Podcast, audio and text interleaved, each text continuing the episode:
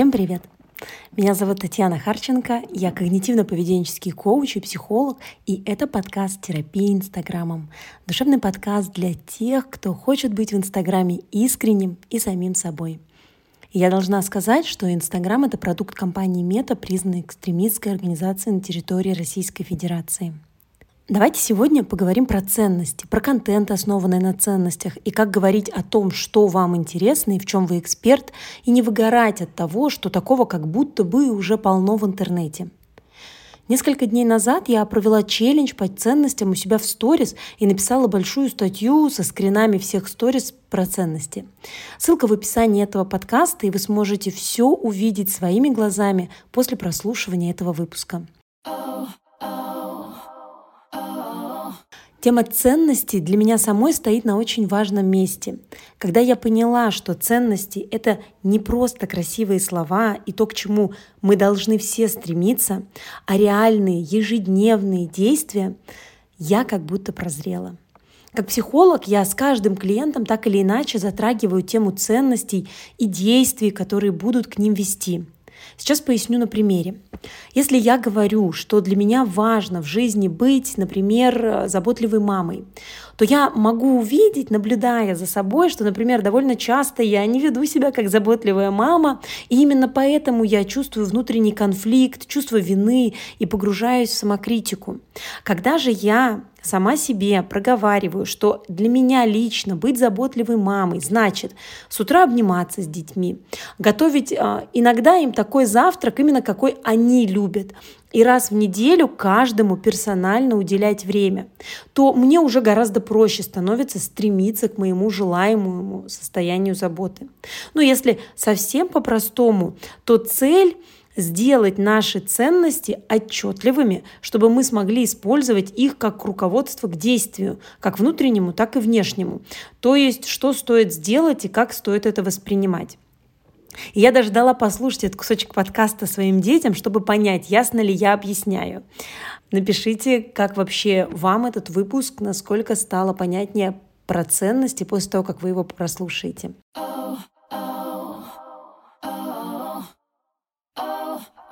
Ценности еще также можно называть а, желанные личные качества. Ведь по сути наши ценности отвечают на вопрос, каким человеком я хочу быть. Но в то же время ценности не могут проявляться вместе с копом в одну единицу времени. Я могу выбирать одну ценность, но не двигаться или даже отдаляться от какой-то другой. Ну, например, я выбираю провести выходные с семьей, вместо того, чтобы записаться и пройти обучающий семинар по профессии. То есть, по сути, к ценности компетентности я не двигаюсь. И в этот момент мой внутренний самозванец может очень сильно меня хейтить за это. Зато я реализую ценность семейной близости. И тут главное, чтобы тот самый самозванец не отравил токсичными мыслишками всю малину отдыха. И если прямо сейчас задуматься на мгновение, то каким человеком вы хотели бы быть, когда ведете свои соцсети? Творческим, остроумным, системным, плодотворным, сосредоточенным, целеустремленным. Каким? И знаете, что самое интересное? А, даже если соцсетей не станет, вы сможете проявлять эту ценность и эти качества и в других делах. Согласны? В моем профиле есть актуальная история под названием СМЭР. Это базовое упражнение в когнитивно-поведенческой терапии, в котором я показываю, как применять его для создания осмысленного и аутентичного контента в соцсетях. А, суть в том, что вы не просто показываете, что делаете, или делитесь какой-то информацией, вы рассказываете, что именно чувствуете и думаете по этому поводу, то есть наполняете действие или информацию собой. Таким образом, вы приоткрываете свой внутренний мир и понимаете сами, и объясняете другим, почему делаете именно то, что делаете. А когда мы это еще и через ценности показываем, то получается, что добираемся до самой сердцевины. То есть почему именно эти мысли и эти чувства возникают. Ну, например, мне очень важна ценность эстетика. Мне именно поэтому и нравится делать сторис. Я могу ее проявить. Мне нравится следить за теми, кто делает красиво. И по сути я могу просто делиться красивыми картинками, надеясь на отклик и содержательный отзыв. А могу рассказывать про картинку через свои эмоции от того, что именно я испытываю, когда вижу такое, через свои мысли о том, что, например, красота может быть даже в простых вещах и совсем рядом, и через свою ценность видеть эстетику как снаружи, так и внутри. И таким образом плоский контент становится многослойным. И, конечно, это привлекает других людей, потому что они находят что-то похожее в вас, что есть и у них. И, конечно, говорить о ценностях совсем не то же самое, что их проявлять и транслировать окружающим. Когда я разговариваю с клиентами о том, зачем им соцсети, какой желаемый результат они хотят получить, какими хотят быть, когда делают контент, то я слышу очень мудрые мысли и план эффективных действий. Но часто, начиная рассказывать о себе, многие сталкиваются, что даже делать простые действия сложно. Ну, например, одна моя клиентка, которая понимает для себя важность развития экспертного профиля косметолога в соцсетях, она с, горячим, с горящими глазами рассказывала, как хочет собрать сообщество единомышленников в своем профиле, чтобы делиться и обсуждать то, что ей интересно, раскрываться с творческой стороны, показывать свои работы и получать поддержку в профессиональном развитии. В такие моменты сессии я предлагаю провести эксперимент и подумать, что если бы это все действительно уже сейчас присутствовало в ее жизни. И творческая реализация, и единомышленники, и часть работ показана, и есть уверенность в поддержке коллег, то какой была бы ее следующая сторис или пост? Ну, чаще всего я слышу ответы про то, что а, легко бы делилась своими мыслями, показывала бы процесс работы, задавала бы какие-то вопросы. А, я психолог поведенческого направления, поэтому прошу прямо на сессии взять в руки телефон и создать такую сторис. Я сразу предупреждаю, что выкладывать ее не нужно будет. Наша цель – столкнуться напрямую со своими переживаниями и внутренним критиком, но в безопасной пока среде.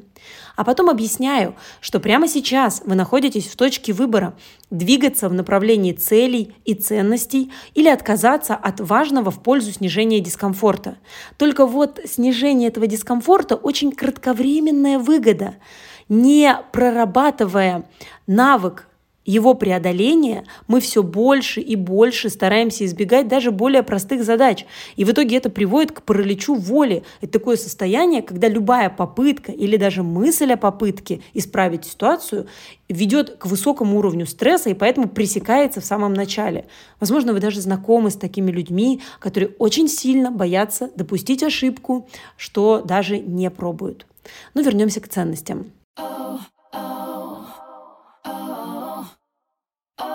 oh. oh. Я понимаю, что, возможно, это звучит очень хорошо, но на практике, конечно, все гораздо сложнее. И с этим я в том числе сталкиваюсь на собственном опыте. Если, например, у вас есть ценность искренности, которая, по идее, прекрасно ложится на концепцию соцсетей, то есть показывать свою аутентичность, желательно не сильно отфотошопленную, тут вы наверняка столкнетесь со страхом уязвимости, страхом быть осужденным или непринятым. Что же можно сделать, чтобы все-таки проявляться, да еще и реализовывать свои ценности? Я хочу предложить вам два терапевтических упражнения. Первое, оно про выбор подходящих ценностных действий.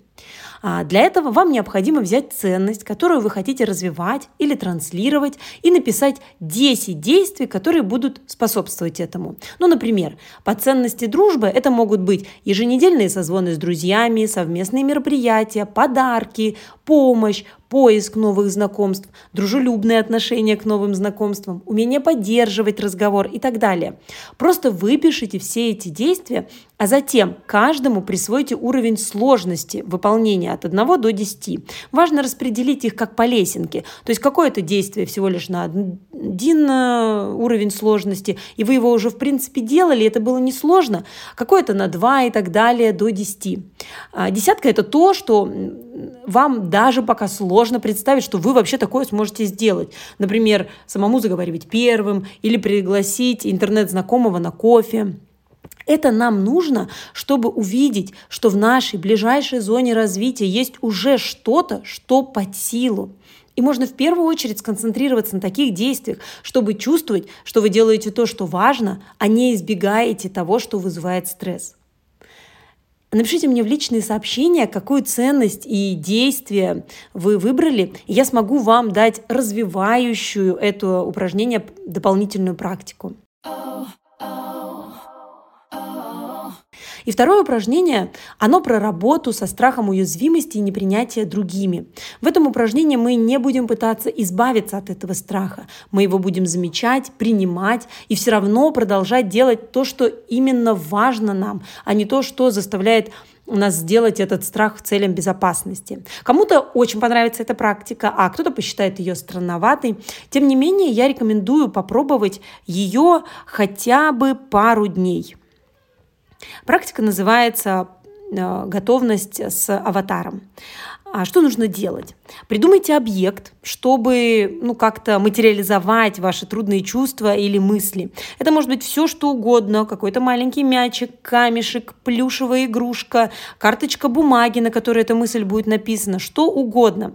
А, по своему опыту могу рекомендовать выбрать именно какую-то мягкую плюшевую игрушку, ну потому что трудно бороться или пытаться э, подавлять что-то такое милое.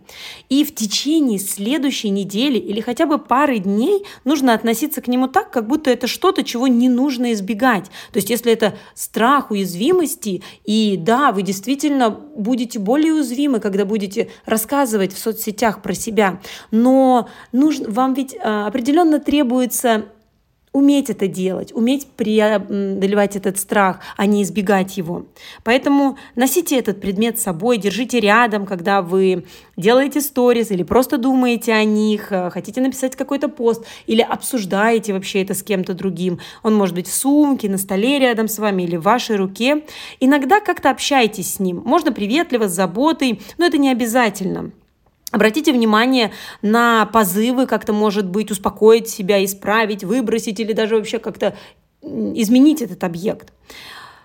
Вы, когда будете держать его в руках, ваше осознание будет в том, что этот страх, эта мысль, она не является вами целиком. Это не вы полностью. Этот страх не есть ваша черта характера. Это лишь мысли и чувства относитесь к нему как к гостю. Вы можете даже что-то ему говорить в стиле «О, привет, э, мой страх уязвимости, ну давай вместе попробуем сделать какой-нибудь контент».